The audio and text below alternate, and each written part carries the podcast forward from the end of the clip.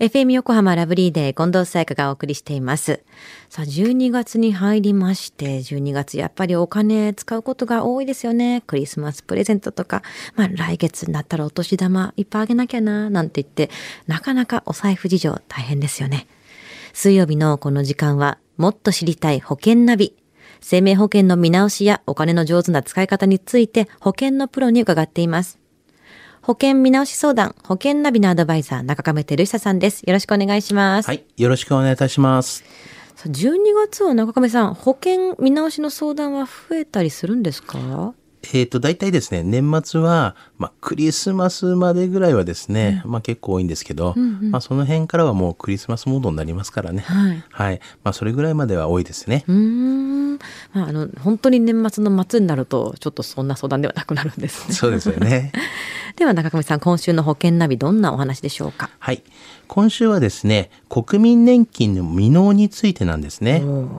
平成29年度のデータで公的年金の未納者の数は157万人でした。ええはい、あの自分のことは分かりますが、結構親族とか自分に近い人がきちんと支払っているのかっていうのはちょっと分からないですよね。こんだけ結構年金問題がある中で未納な状態っていうのはあまりね尊敬できたものじゃないですけれども、はいもちろんその国民年金の未納っていうのは、まあ、トラブルにはなりますよね。そうなんですよね。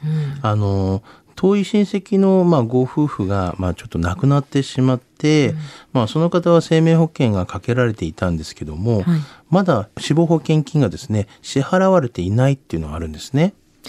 でですか？はい、この夫婦はですね、自営業者だったんですけども、はい国民年金を支払っていなかったんです。うん。まあ、それで保険金が、まあ、財産差し押さえの対象となってしまったんですよね。どんな保険だとしても差し押さえの対象になるんですか？そうなんですよね。まあ払っていない期間があれば、将来もらえる年金も当然減るという形になりますし、うんうん。まあ、それから、まあ、病気とか、はい。怪我でこう働けなくなった時に、まあ、受け取れる、まあ、障害基礎年金というのもありますけども、あの国民年金保険料を払っていないとこういうのは受け取れない可能性があるんですよね。うーんとなると例えば、まあ、忘れてたとかもあるかもしれませんけれども未納の年金を払う支払うためにはどうしたらいいんですか？はい。あの、国民年金保険料っていうのはですね、こういう納付期限っていうのがありまして、その納付期限から2年以内であれば支払うことはできるんですね。はい。納付書がまあ手元にこうある場合は、その納付書でまあ支払ってもらえばいいんですけども、で、手元にない場合はね、あの、お住まいの近くのまあ年金事務所に問い合わせをしてもらいたいと思いますね。はい。あの納付期限から2年を過ぎてしまうとこう時効という形になり、まあ、支払うことができなくなってしまうんですよね。うん。ですからまあ収入が少なく、まあ、年金保険料がもう払えない場合はこう年金保険料の免除とか、もしくは年金保険料の納付猶予制度をまあ活用した方がいいと思いますね。まあ、免除やその猶予には本人からの申請が必ず必要ですので、まあそういったところもしっかりとまあ覚えておいていただきたいなと思いますね。学生さんやってたりとかするときはこう後から払うっていう形にすることもできますからね。はい、そうですよね。では今日のお話知得指数は？はい。ズバリ97です。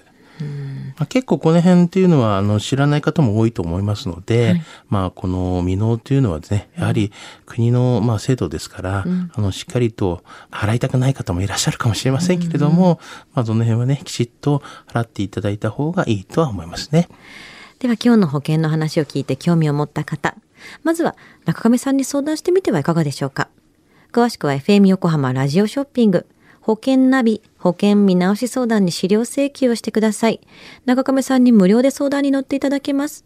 お問い合わせは電話番号045-224-1230 045-224-1230または FM 横浜ラジオショッピングのウェブサイトからどうぞ。そして保険ナビは iTunes のポッドキャストでも聞くことができます。もっと知りたい保険ナビ。保険見直し相談、保険ナビのアドバイザー、中亀照久さんでした。ありがとうございました。はい、ありがとうございました。